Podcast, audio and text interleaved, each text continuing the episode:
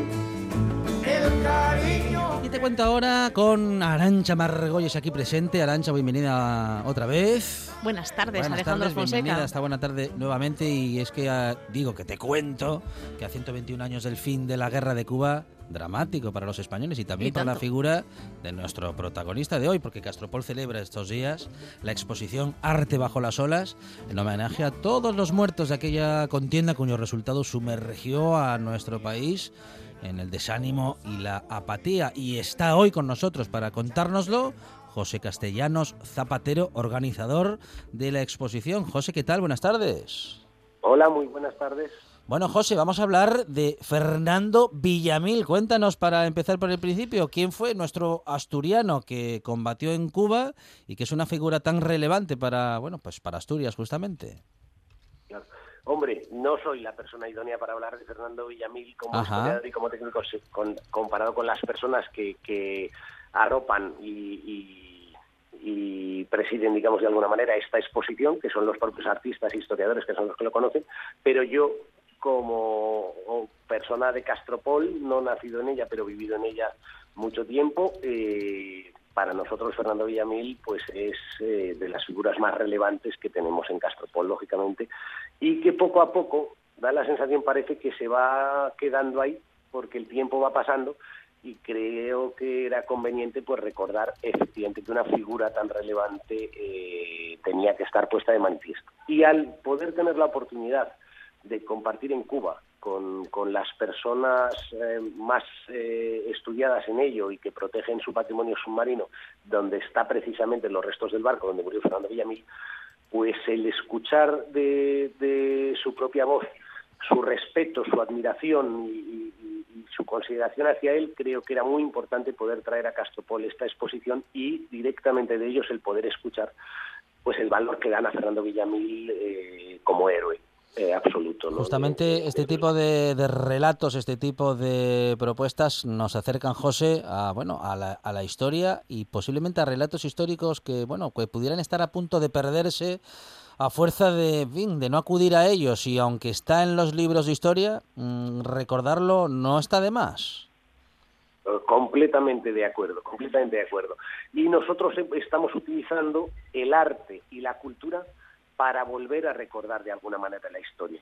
Es decir, el objetivo de, de- de la exposición, que además de, de Arte bajo las olas llevaría el título de Una inmersión en la historia, eh, pretende exactamente por medio del arte eh, y por medio de, de la imagen submarina y por medio de la pintura subacuática eh, eh, hacer llegar esos recuerdos, ese patrimonio que todos tenemos sumergido, que nos pertenece a todos y que, y que nos da la oportunidad de conocerlo. Entonces la exposición un poco está representa eh, la imagen de los cuadros de, Reinaldo Villamil, precisamente de la interpretación de lo que fue la batalla, con esos barcos eh, eh, de guerra esperando a los barcos españoles en su salida, y posteriormente a ese cuadro viene la fotografía real de lo que ha quedado después de la guerra debajo del mar, ciento y pico años después, y al mismo tiempo el, pintar el cuadro de esos mismos restos como el arte actual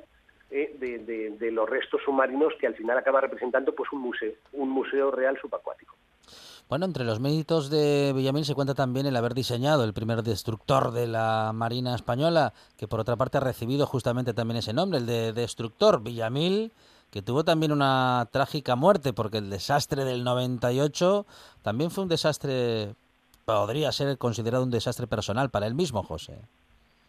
Bueno, para él mismo lo único que se puede decir, en mi humilde opinión, es que fue una heroicidad absoluta. Es decir, estaba la escuadra española en una situación de inferioridad eh, notable y además cercados eh, y sin embargo pues eh, ese valor ese talento y esa heroicidad pues pues pues les hizo defender lo que ellos entendían que era la defensa de su territorio y de su patria y el cadáver de Fernando Villamil, José, se perdió en el mar, como todos esos pecios que hoy pueblan nuestras aguas y que hoy mm, también conmemoráis en estas, en estas jornadas, ¿no? Los siguientes días también conmemoráis todos esos pecios y todos esos secretos que oculta el mar, también el mar de Castropol.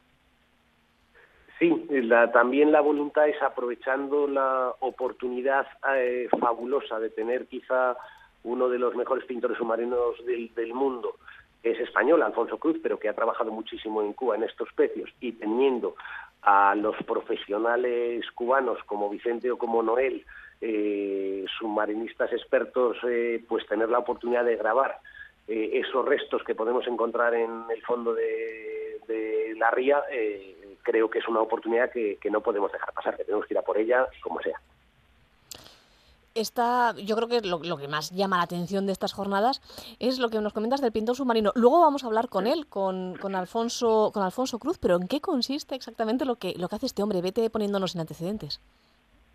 Bueno, vamos a ver. Eh, realmente te lo tiene que contar él porque a mí me parece de tan eh, exquisita dificultad y de tal talento que, que, no estoy preparado para contarte, pero la realidad es que ver eh, eh, en, las, en las fotos, en las proyecciones, en los audiovisuales que vamos a ver en, la exposición, ver cómo se realiza la inmersión, cómo se sitúa el pintor, lleva su, su, lienzo, lleva sus pinturas, eh, conocer y saber que cada traza que das en un cuadro debajo del mar eh, no tiene rectificación, no es como cuando haces un cuadro en tierra que alguna cosa no te queda bien y la retocas.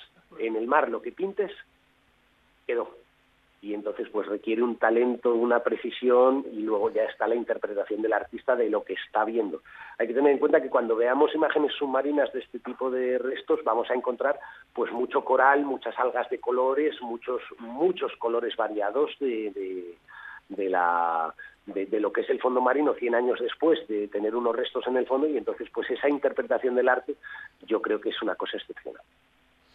José, en otras citas previas de vuestras jornadas también asistieron descendientes del ilustre marino, no sé si me equivoco, de, Fernando Villamil. ¿También contaréis con ellos este año? Vamos a contar con, descendientes de, del almirante Cervantes, de Cervera, que fue el, responsable, el, almirante responsable de toda la defensa de la batalla de Cuba. Eh, eh, y de Fernando Villamil, pues vamos a tener familiares por propios del, pueblo, lógicamente, sobrinos, primos, eh, que van a poder estar allí, pero desgraciadamente no todos, incluso no todos los historiadores que saben más de Fernando Villamil, porque en las fechas pues no hemos podido hacer coincidir, pero que van a participar con nosotros en videoconferencia o en la medida de lo posible.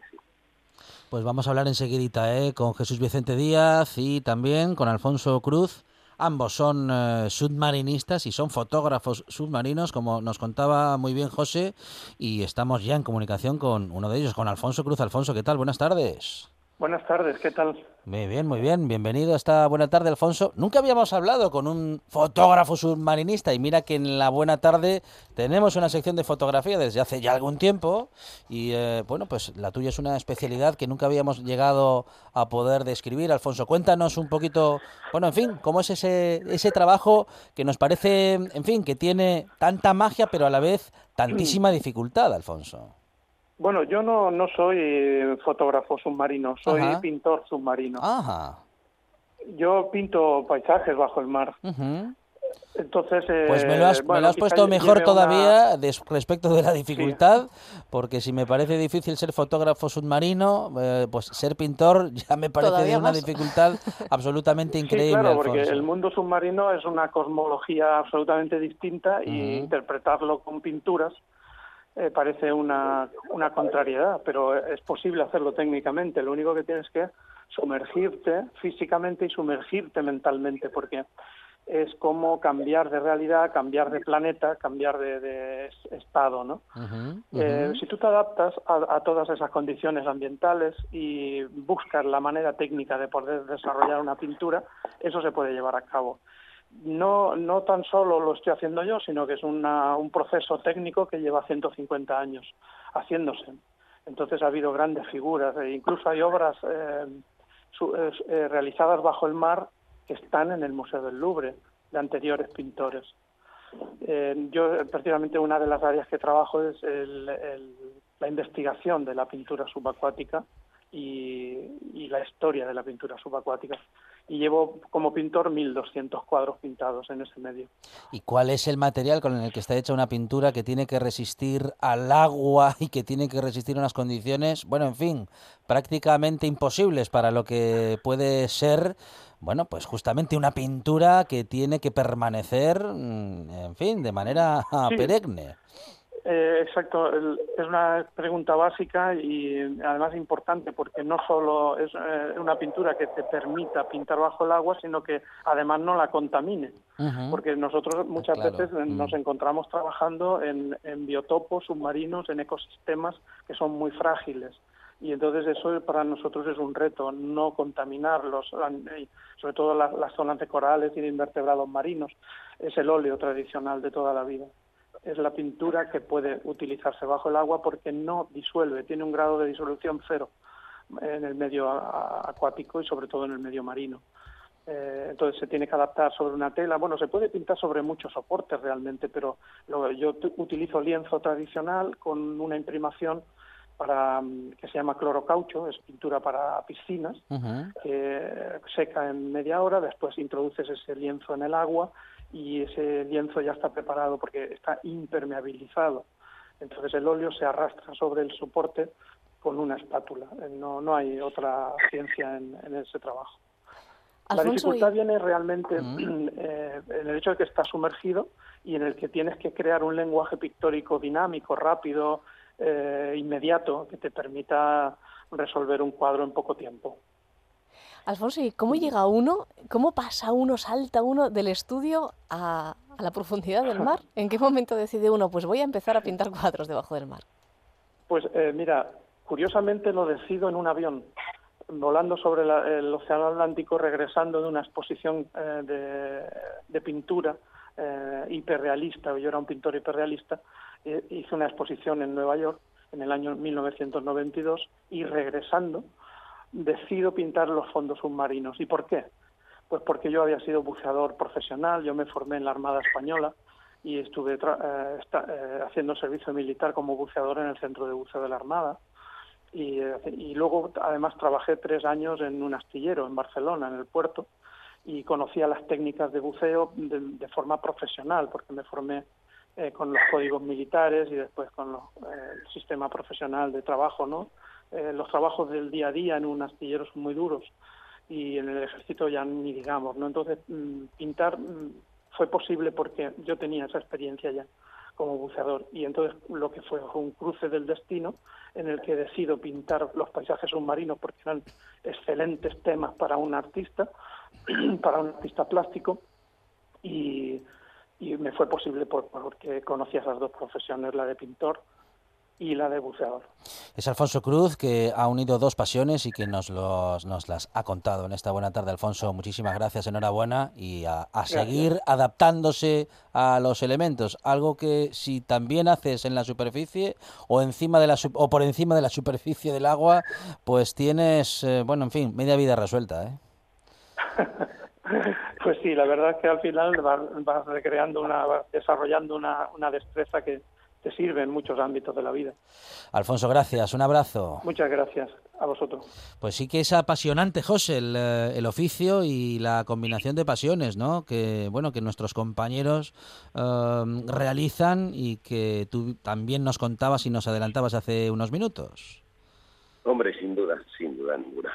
Es eh, realmente para mí la emoción es compartir con ellos eh, las experiencias que ellos te transmiten, las vivencias que tienen cuando, cuando reflejan su arte en la fotografía o, en el lienzo.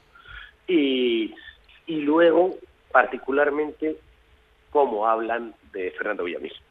Son las cosas que realmente me han, me han emocionado con ellos y dije, mira, esto tiene que oírlo toda Asturias, lo tiene que oír toda Asturias, todo Asturias tiene que saber lo que se siente a 9.000 kilómetros de gente nuestra. ¿no? Bueno, Vamos a ver ahora también eh, el relato y vamos a escuchar el relato, digo, de Jesús Vicente Díaz González, que es director de Cuba Sub y que también es eh, submarinista y a diferencia de nuestro invitado anterior, no es pintor, sí que es fotógrafo y vamos a hablar con él de su trabajo, de su experiencia. Jesús, ¿qué tal? Buenas tardes. Buenas tardes, buenas tardes. Buenas tardes a usted y a todos los radioescuchas. Bienvenido, bienvenido Jesús a esta buena tarde. Eres submarinista, eres fotógrafo y eres, eh, como decíamos, director de Cubasub. ¿Cuál es, eh, bueno, el leitmotiv, cuál es la meta, el objetivo principal de Cubasub y de tu trabajo, Jesús? Bueno, a ver, eh, Cubasub es un centro de gestión y manejo del patrimonio natural y cultural subacuático, un centro regional en Cuba que se encarga, eh, bueno, exactamente de la gestión de, del patrimonio, de su conservación, de la formación de valores a las eh, jóvenes generaciones, del trabajo de este patrimonio. Bueno, y estamos aquí, bueno, en eh, montando, pensamos inaugurar esta tarde una exposición de arte eh, de una serie que se llama Arte para la Sola, fue ya tuvo un momento expositivo en París en el 2017 en el marco de la reunión de los países signatarios de la eh, Convención del 2001, que es la encargada de proteger el patrimonio submarino. Y, y en esa oportunidad, bueno, se presentó esta exposición que hoy traemos aquí en, en, una circunstancia muy especial porque es Castropol. ¿Y cuál es esa circunstancia especial? ¿Por qué lo sentís de un modo tan particular, Jesús? Bueno, eh, estamos hablando de un escenario histórico. Eh, eh, ustedes tienen, bueno, tiene Castropol la gloria de tener un hijo ilustrísimo. Ese gigante, ese, ese marino extraordinario, eh, ese hombre que además fue un científico, fue un, un hombre de ciencia, fue eh, ya saben ustedes que, que es el diseñador de eh, por primera vez del, destructor, eh, un hombre que además había la Armada Española, había le había asignado tareas en la didáctica de la marinería, o sea, tenía experiencia y por supuesto un hombre con una con una un valor extraordinario. Eh, sabe que fallece pierde la vida el 3 de julio de 1898 a bordo de del Furor uno de sus eh, destructores eh, en las azules y cristalinas aguas de Santiago de Cuba enfrentando una un desigual combate ante la armada norteamericana que duplicaba eh, en, buques y por supuesto en desplazamiento, en armamento. Eh, eso es históricamente conocido y el valor eh, fue derroche de valor de los marinos, más de 300 marinos que fallecieron, que murieron, que perdieron la vida enfrentándose a la escuadra norteamericana. Jesús, además hay quien dice que esa muerte, esa desgraciada muerte de Villamil, supuso también el descrédito de la Marina Española en Cuba, porque, claro, faltando él, faltó su inteligencia, su enorme inteligencia estratega. ¿Tú crees que pudo haberse ganado la guerra de seguir vivo el asturiano? Bueno, eh, eh, a esta altura cuestionar, hacer eh, estos cuestionamientos históricos es mm. bastante arriesgado, ¿no?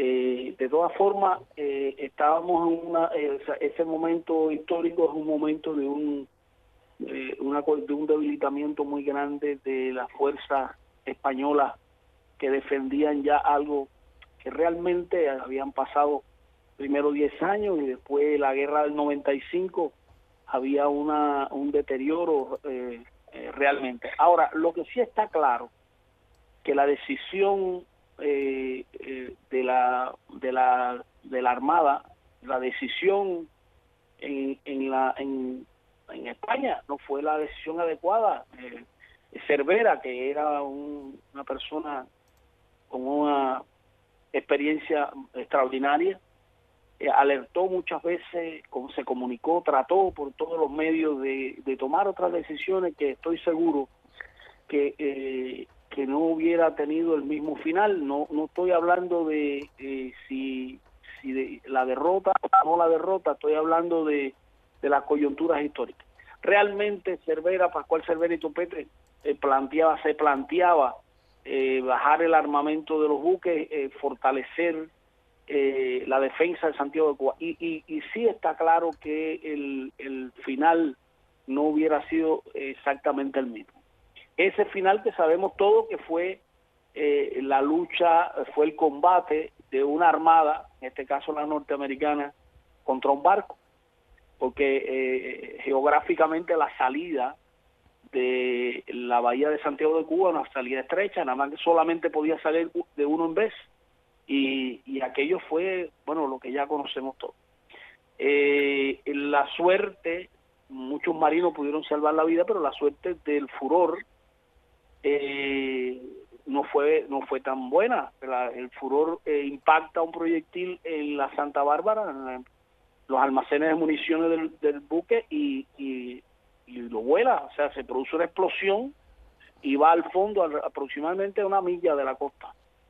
Bueno, eh, hoy los que van a la exposición a poder disfrutar de imágenes en un audiovisual, imágenes inéditas de los restos de ese eh, de ese barco, de esa y van a ver además eh, parte del patrimonio subacuático de la Armada de, de, Cervera.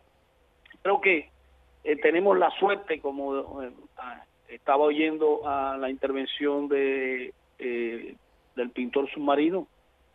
Eh, eh, tenemos la suerte de que varios artistas hayan coincidido en esta exposición muy especial, muy pero muy especial y, coincidido felizmente para hacer un homenaje a, este grande de la de la de la náutica en el mundo y este gigante del valor eh, y de la pericia marina. Eh, creo que además las obras dignifican eh, ese hecho.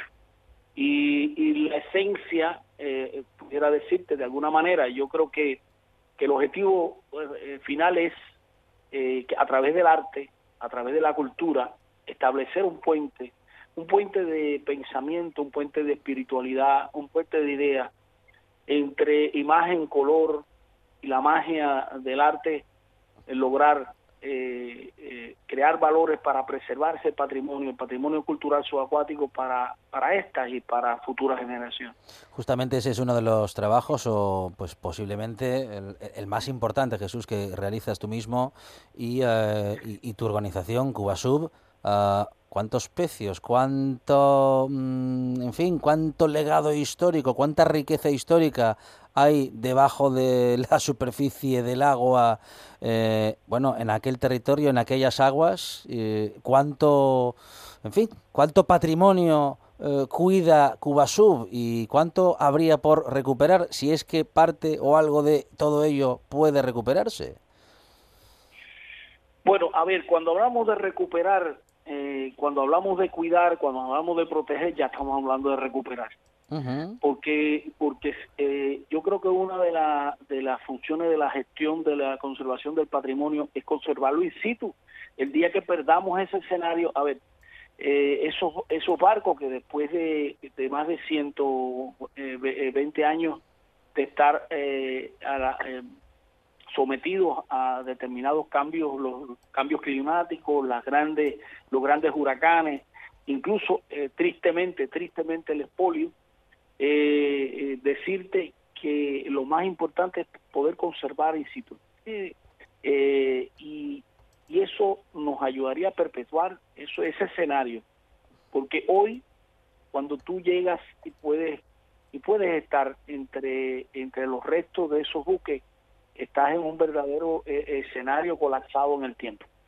Entonces, esa es la misión. La misión también es trabajar sobre, sobre el, los fenómenos cognitivos. El problema es que las nuevas generaciones, los niños, eh, nuestras escuelas, eh, tenemos con programas especiales para, para generar eh, los valores que llevan al hombre a saber cuáles son sus raíces, saber y, y, eso es un patrimonio que te tengo que decir que no es un patrimonio de Cuba. Eso es un patrimonio de Cuba, por supuesto, y es un patrimonio de España y es un patrimonio de todos los países. Sea, eh, eh, cuando tú intervienes en un sitio arqueológico y a, extraer, cuando interviene en un sitio, eh, eh, eh, bueno, ya no estamos hablando de expoliar, pues estás acabando con el sitio, estás, estás, contribuyendo a que desaparezca el sitio. Hay coyunturas muy especiales y entonces hay una intervención para mover determinado exponente a un museo, etcétera, etcétera. Pero, pero la línea es nosotros conservar ese patrimonio en sitio para para que, como te dije, eh, podamos disfrutarlo nosotros y los que vienen detrás. Esos que también tienen derecho a que haya un, mundo mejor. Jesús Vicente Díaz González, director de Cuba Sub, fotógrafo submarino, eh, muchísimas gracias por este relato, muchísimas gracias por compartir con nosotros tu modo de ver, eh, bueno, pues la cultura, la vida y la conexión de todo ello con la vida y todo como parte de lo mismo. Jesús, muchísimas gracias, un abrazo. Gracias. Un, un abrazo a todos y a todo el cariño que nos han expresado desde que llegamos aquí. Muchísimas gracias, José. Ha merecido muchísimo la pena el podernos eh, conectar y comunicar, bueno, pues con estos dos artistas que son artistas y que valoran, bueno, incluso más que muchos de nosotros, ¿no? Lo que aquí tenemos. Este, este es el espíritu que agradezco que haya recibido porque, es decir, eh, tenemos tanto en España eh, y, personajes españoles tan importantes y no les damos importancia y salimos fuera y nos encontramos eh, el valor que se da fuera a lo nuestro que nosotros no somos capaces de darlo. Y esto hay que transmitirlo porque tenemos que aprender en España a dar valor a lo que tenemos, que no es poco que es muchísimo. Exposición Arte bajo las olas, eh, la figura de Fernando Villamil como protagonista. José, vamos a recordar, en fin, inauguración y, y, contenido, si te parece. Eh, perfecto. Inauguramos a las siete y media en el Salón de Plenos del Ayuntamiento de Castropol con la presentación de los ponentes que habéis tenido vosotros la oportunidad de presentar ya a todos los oyentes y vamos a mantener con la prensa y con los que quieran asistir un pequeño coloquio sobre las apreciaciones del arte de cada uno de ellos. siete y media de la tarde, Ayuntamiento de Castropol. Y posteriormente nos trasladamos al casino para inaugurar oficialmente la exposición, que la gente la pueda ver y, bueno, y, hablar directamente con cada uno de esos protagonistas. José Castellanos, zapatero, organizador de la exposición. José, muchísimas gracias, que salga todo muy bien y enhorabuena. Nada, muchísimas gracias a vosotros, estamos a disposición y ojalá que tengáis la, oportunidad de escaparos en uno de estos cuatro días y poder ver parte de ella. ¿eh? Ojalá, José, muchas Así gracias. Lo haremos, gracias, un abrazo. Un placer enorme, un abrazo grande. En toda Asturias. En toda Asturias. RPA. RPA. Esta es tu radio.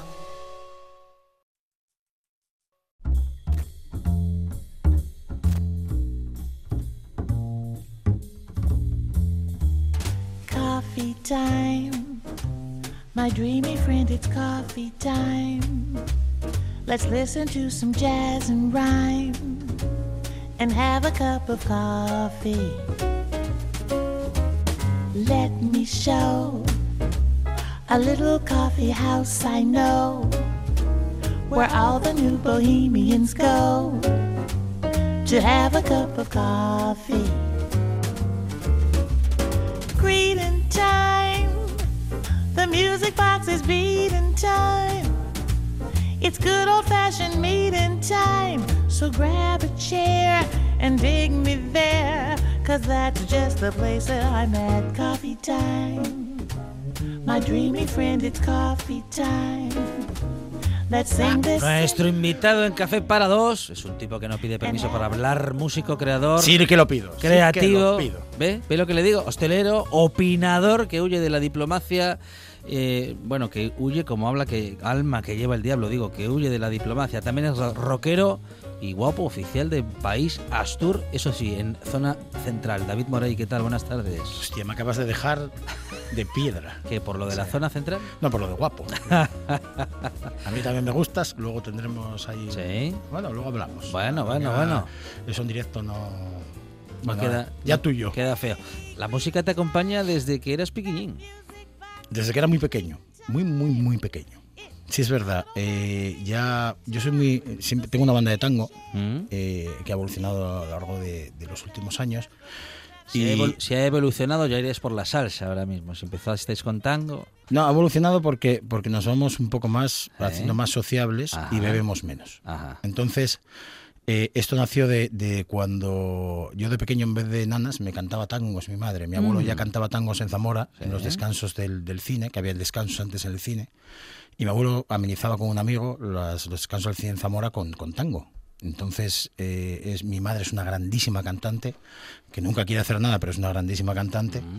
Y, y a mí me vino un poco eso de, de, de- de ahí ya de mi madre, escuchar. Y luego a partir de ahí ya caí en malas manos, o en malas manos en mal círculo, y ya la música me dio un poco de calle. Ajá.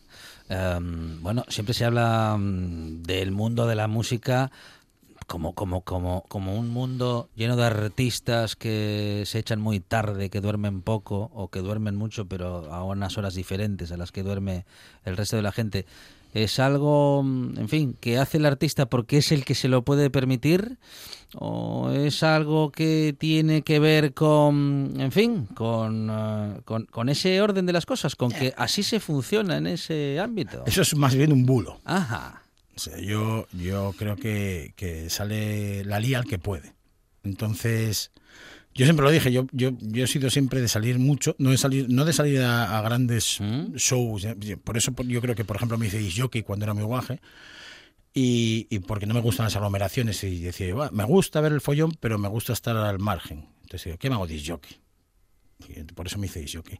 Pero de todas formas, creo que lo de salir o no salir va un poco intrínseco en, en la persona más que en el ambiente que le rodea. ¿no? Tú sabes que conoces de sobra a gente desde ejecutivos de grandes multinacionales hasta eh, tíos que trabajan en cosas de lo más básico y hacen sus horas diarias y tal, que son igual de liantes y cuando se juntan la lían exactamente igual. Entonces, eso de que el músico tiende a liarla, sobre todo últimamente que se ha profesion- profesionalizado muchísimo la profesión del músico, eh, eh, tiene un poco a ser, sobre todo, a día de hoy, mentira. O sea, ya no hay ese rollo de, drogas, sexo y rock and roll en los backstage, eh, de los festivales, y tal. Eso ya no existe porque, es más, cuando la lías, eh, lo que te pasa es que no te suelen llamar más. Hombre, no sea al nivel, a lo mejor, de Pearl Jam o al nivel de tal, que tampoco creo que la líen mucho, porque si no, no estarían vivos.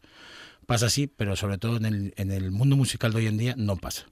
O sea, es justo al revés. Es un mundo muy profesionalizado, las bandas que funcionan, que luego lo puedes pasar mejor o peor, o sea, más o menos después de cumplir tu trabajo, pero ya no es como antes de eso de venga, drogas y todo el mundo muriendo y venga, no, eso ya no existe.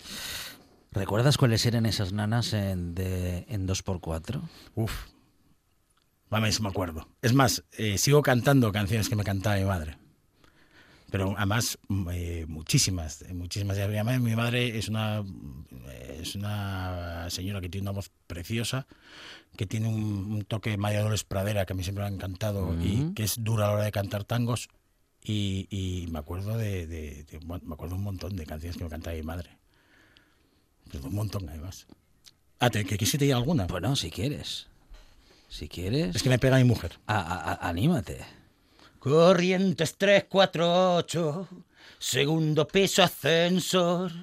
No hay porteros ni vecinos. Y como decía Brantes, decía, y aquí no abre ni Dios. Ilegales, Jorge, Israel y Laura, nombres importantes en tu vida. Hombre, pues estás hablando de mis mejores amigos y de mi pareja desde hace muchos años. Entonces, creo que son eh, gente muy importante en mi vida. Israel es amigo mío desde que tengo uso de razón. Ya con 13, 14 años andamos juntos, desde el judo, desde, desde que andábamos por los bares muy de guajes eh, y sin, casi sin sentido. Y, y Jorge es un poco más eh, como el que me dio esa cancha para, para hacer un poco profesionalmente lo que hago hoy en día. Laura, Laura lo que hace es apoyarme de continuo. Entonces, cuando voy muy alto me aguanta y cuando voy muy bajo me aguanta. Te soporta. Bueno, soportar, soportar es muy complicado. Ah, Soportarme o ah. me quieres mucho o lo llevas jodido de cojones. Mm, mm, mm. Bueno, Laura, aquí presente. Laura, ¿qué tal? Buenas tardes. Hola, ¿qué tal? Para una vez que tenemos a quien soporta al personaje que dice que le soportan, tenemos que preguntarle a Laura si es muy difícil, David, de soportar o si con los años ya se hizo una idea. Pues la verdad es que no sabría qué decirte. David es una persona muy compleja. Y, pero mm, al final, como, bueno, dicho así un poco rápido, lo de poner en la balanza las cosas, al final tiene tantas cosas buenas que, bueno, pues hay que perdonar esas tonterías que tiene a veces de, de guajete y de, bueno, tonterías. de- ¡Corten!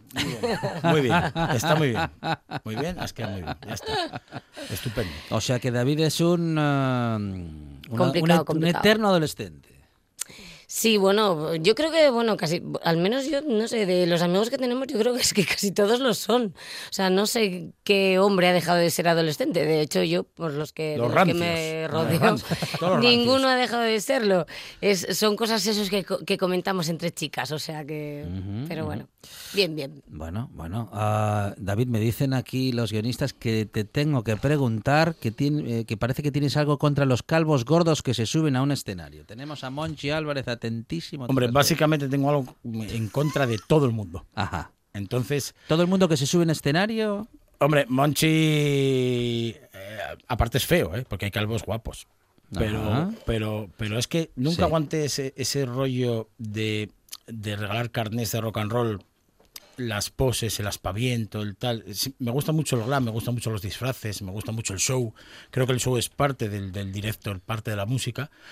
Pero no, no entiendo a esa gente que sube allí con, es, con esa ese rollo y esa actitud de, "Ah, soy la hostia y tal y cual, pero si estás en un bar con 35 personas, y la cuestión no son ni las 35 personas, la cuestión es que solo eres la pose, tocas mal, eres feo, calvo, gordo, llevas la camisa por dentro, o sea, pero vamos a ver una cosa, esto tiene que darte unos cánones como en el arte, entonces cuando te pases los cánones, o eres muy bueno para pasarte esos cánones, o la situación va a ser un desastre. Y yo ese, ese desastre es el que de verdad eh, digo que me da un poquito, un poquito de grima. Sí. Bueno, bueno, no coincide, no coincide lo artístico con según qué estéticas. O Bueno, con es según, o con según qué actitudes. Bueno, es que es todo un conjunto.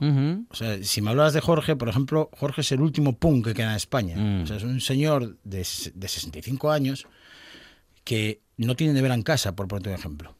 Estás, hablando de un tío que es punk de verdad. Un Ujú. tío que le da igual salir de casa, eh, últimamente se viste un poco mejor porque lo viste su novia, pero eh, eh, le da igual salir de casa. Es literal, lo viste. Quiero decir, lo Sí, viste- porque él pasa. lo- Eh, él abre los brazos Entonces, así, se quiere deja vestir. Quiere muchísimo a Lenina. Hombre, también lo haría, ¿eh? No tendría tampoco ningún Si lo problema. dejasen, lo Sí, haría.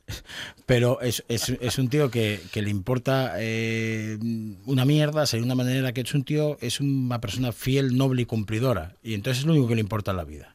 Eso y lo que le gusta hacer.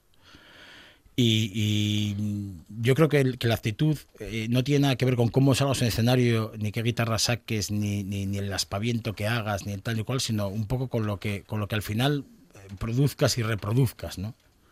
Que es más importante bastante que, que, que cómo sales vestido o con el pelo largo o con tatuajes o con- para arriba o para abajo. ¿Y cómo estamos en eso respecto de, bueno, de los artistas actuales, de la música que se hace a día de hoy, David? Bueno, estamos como, como estuvimos siempre. Hay una, hay una parte de que la gente no entiende.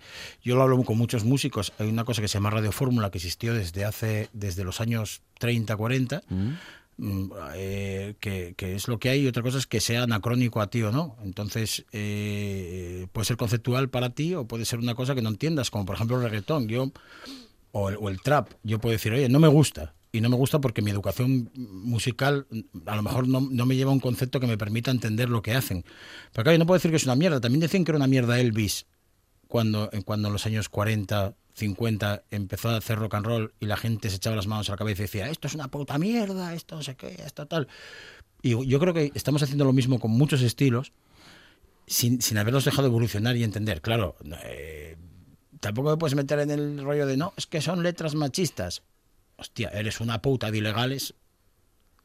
Es una letra machista, pero es muy conceptual con el momento y ya no llega ni a ser algo eh, machista en sí. O sea, te es casi justo lo contrario. Es decir, o sea, eh, es como el Hitler, como tal, son letras.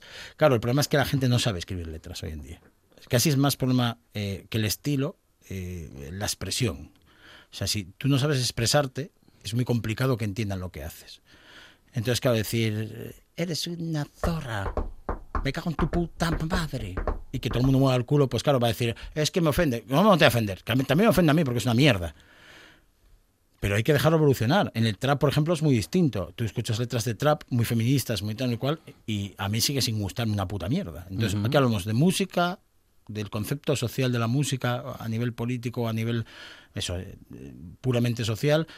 Hablamos de arte, es que es todo muy complejo. Y hoy se junta todo tanto, es un batiburrillo todo, como todo el mundo puede opinar, todo el mundo puede decir, todo el mundo eh, de repente mm, cae un puente y todo el mundo es ingeniero y de repente cae Ujú. algo y todo el mundo tal y de repente acusan a un tal y todo el mundo es abogado y de repente entonces estamos en un momento que es muy complicado discernir entre entre qué parte es arte y qué, y qué parte es simplemente eh, sociedad.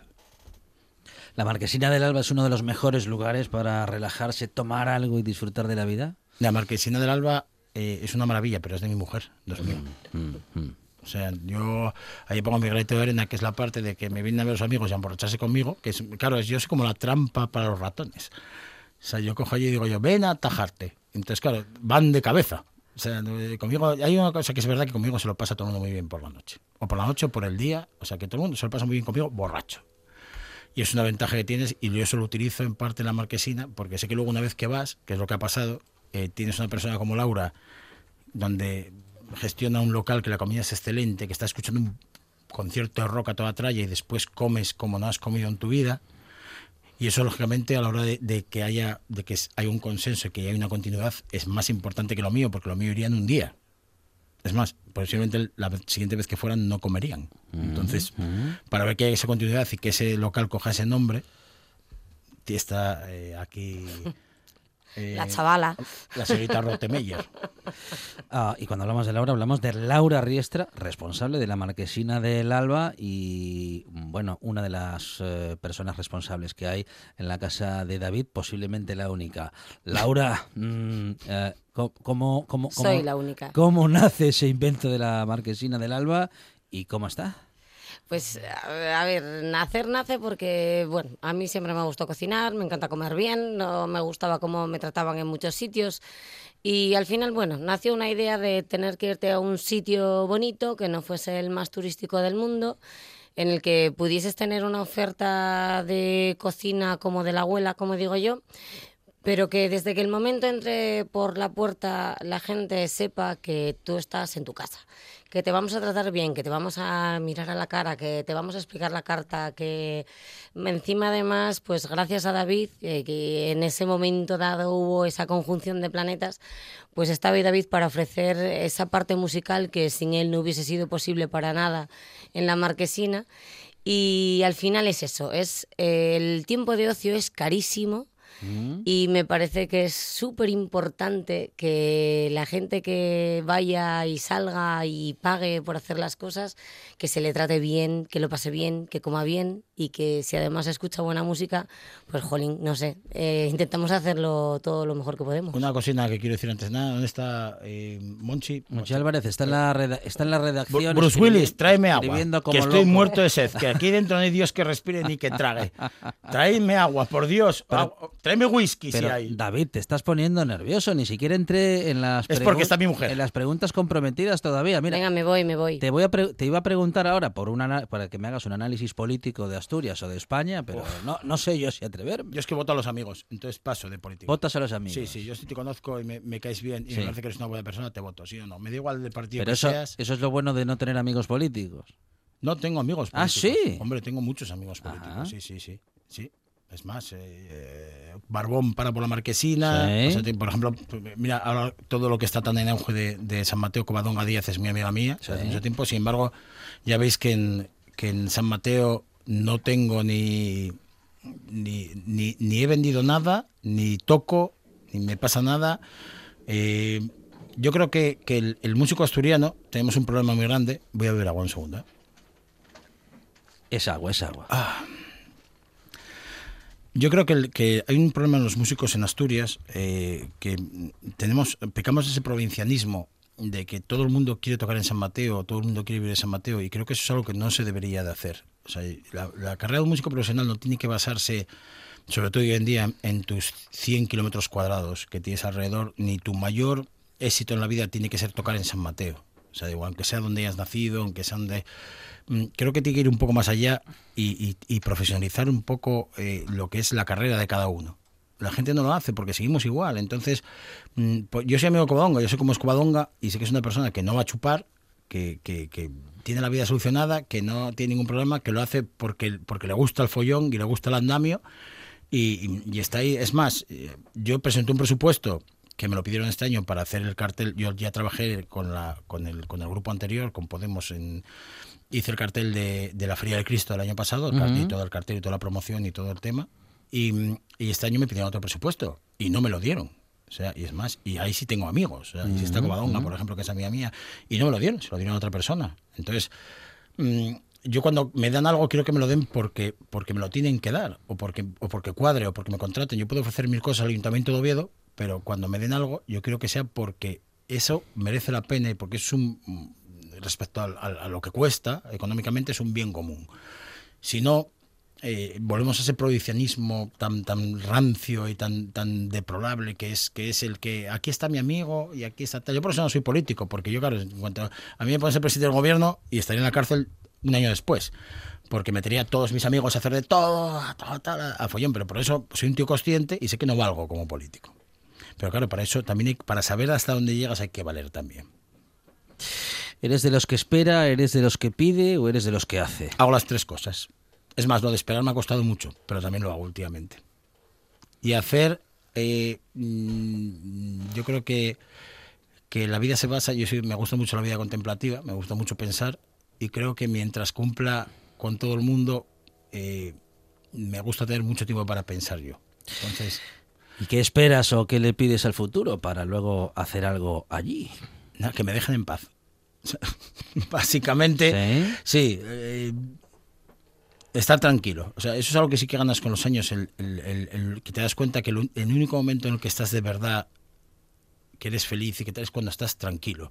Ya sea porque tienes al lado, ya sea por estar solo, ya sea porque has cumplido todo lo que tienes que hacer, ya sea, pero es día a día, no es algo de eso. Dentro de 15 años quiero tener una empresa y ser millonario. Y, eh, es que no vale para nada eso. ¿Eso lo decías a los 20 o nunca lo dijiste? No, claro, hombre, yo- a los 20 todo el mundo quiere ser millonario y olvidarse de sus amigos, como decía Jorge. Pero claro, llega un momento en que te das cuenta de que, de que la vida es más real de lo que tú crees y que, y que todo es mucho más complicado. Entonces, eh, vas, eh, cuando puedes eh, intentar frenarte un poco, yo soy un tío muy, muy, muy nervioso, hago- he hecho mil cosas en mi vida distintas, y, y empiezas a frenarte en vez de a- entrar a cañón a todo, y dices tú, "Hostia, pues voy a dar un pasito aquí y tirar para aquí, un pasito aquí y tirar para aquí, un pasito aquí. Por ejemplo, ahora estoy eh, dejando un poco de lado lo que estoy haciendo de diseño, de tal, de, a nivel empresarial con los restaurantes, con tal, y me voy, me voy un poco más a, a- quiero, estoy montando una productora con un socio. Eh, Una productora bien montada, con soporte económico, bien hecha, eh, mm, con grupos ya naciendo desde cero de manera creada por nos, creados por nos, no creados, sino mm, un poco intentar establecerlos desde nuestro punto de vista en el mercado musical. Produciéndolos. Produciendo. Claro, una productora, somos una productora y una empresa de management, aunque nos, nos vamos más hacia la producción, hacia lo que creemos que, que estando el mercado como está, eh, haciendo música buena, solo, solo lo que sí que vamos a hacer es una calidad, o sea, no nos vale que nosotros no vamos a llevar nunca a Bustamante, ni, eh, ni de mierdas de esas, o sea, por mucha pasta que den, porque, o sea, si fuera por pasta nos habíamos vendido hace mucho tiempo porque hemos tenido mil oportunidades de hacer mil negocios eh, vendiendo nuestra alma al diablo. Y entonces, como no lo he hecho hasta ahora, que por eso soy pobre, no lo voy a hacer a partir de hoy. Y como gracias a Dios lo que tengo es la amistad de la gente que me quiere y sé que no me voy a quedar sin comer ni, te- ni sin tener dónde dormir, pues aprovecho eso justamente para que los grupos mm, que lancemos, los grupos, todo lo que hagamos, sea algo que de verdad sea algo comprometido y de verdad con un valor eh, a nivel musical y cultural de verdad decente. ¿Siempre pudiste hacer lo que te gustaba? Eh, sí, ¿Y has, No- vivi- has vivido de ello? Sí, no sé si es una gracia o una desgracia, pero Mm, sí. mm. Hombre, lógicamente he tenido que hacer muchas cosas obligado y he tenido que cumplir con muchas cosas que no me apetecían, pero sí, la verdad es que llevo 45 años haciendo lo que me apetecía. Desde que era pequeño. Nos vamos con una nana en 2x4, otra. Que, que me traéis, hay que cantar. Me dejáis aquí, no ponéis música por debajo. Me ponéis aquí, ¿o- ¿oí música por debajo? No. O sea, me, dejáis a pelo aquí, me ponéis... eh, Oye, que te has tomado un chupito Ah, mega ostras, se me guay. olvidó. Mira, es que os iba a contar una cosa muy guay. mismo. Perdón, A antes de Que por es como cuatro. para cantársela que ya me han dicho que encima esa, ¿eh? es, es amiga tuya. He ido al Benavente aquí enfrente y es que tenía una botella de Grand Rhodes allí puesta, que le quedaba un culín. Yo soy muy de whisky. Y digo yo, ostras, digo yo, ponme un chupito de aquí. Y me dice, ya es caro. Y digo yo, "Eh, ¿caro que me vas a cobrar? 200 euros. Bueno, y dice, no, 5,70. Y yo, pónmelo. Estupendo. Bueno, pues me tomo el chupito y tal. Y me dice, no llega para un chupito, te voy a cobrar menos. Entonces digo yo, esta botella de Rhodes, digo yo, los Rhodes es un whisky que es muy, muy de añadas y muy de destilaciones, no depende solo del. Por lo tanto, que me pongo a buscarlo y, y de repente digo, solo se venden ya en eBay y en sitios así, esa botella misma, 250 euros. Y claro, se lo digo. Digo, "Oye, 250", y dice ella, me da igual. Dice ella, ¿has disfrutado del tal? Que ya hemos acabado la botella. Digo, sí. Dice, entonces te voy a cobrar 4 euros. Digo, pues, espes, entonces, en llegar a un sitio eh, de buena mano como este, eh, ir al bar de enfrente, tomarte un whisky alucinante de 250 pavos, volver a subir aquí y contarlo es fantástico. Pues se merece un tanguito. No me hagáis cantar, ¿para qué? Me, Venga, me traigo, yo soy un tío muy de, de rodearme de amigos, me traigo músicos, me traigo espectáculos. Yo esto del silencio, el silencio me mata. Tú lo sabes. Yo duermo con la tele puesta. El silencio me mata. La radio, la radio. Tienes que, tienes que probar con la radio. Uf, es que hay mucho turra, ¿eh? No lo digo por ti, ¿eh? No lo digo por Eh, ti. Digo, hay mucho sí. turra, pero digo- no lo digo por ti, porque es más, a ti, Pachi Poncela, que se ríe mucho. Sí. Y vuestro programa, cuando voy en coche, la verdad es que por la mañana y por la tarde lo pongo, y no es broma, ¿eh? Pachi Poncela se ríe mucho. Y, y- y vosotros siempre contáis algo, de- siempre estáis entre ciencia, entre tal, entre cualquier cosa que me gusta mucho. Yo soy muy de ciencia, Eh. muchísimo. Y bueno, y sigue. Eh, No, que no sigas con lo del tango, que no quiero cantar un tango. David Morey, muchísimas gracias, compañero. Un artista en la buena tarde, bien acompañado por Laura. Podrías haber Estra. puesto algo mío, no de Jorge, ¿eh? ¿Qué es? Que cobra el derechos. Laura también es un poco ¿Eh? artista, pero es mucho más seria que David. poco ¿Dónde va a cabrones, parar? David, gracias. A Laura, vosotros, gracias. faltaría más. Gracias, gracias, de verdad. Tiempos nuevos, tiempos salvajes. Allí llegan las noticias y también el final de esta buena tarde, pero no te preocupes porque mañana seguimos aquí en RPA, claro que sí, a partir de las 4 de la tarde con más historias, con más buena tarde y más radio. Levántate y lucha. No voy a luchar por ti.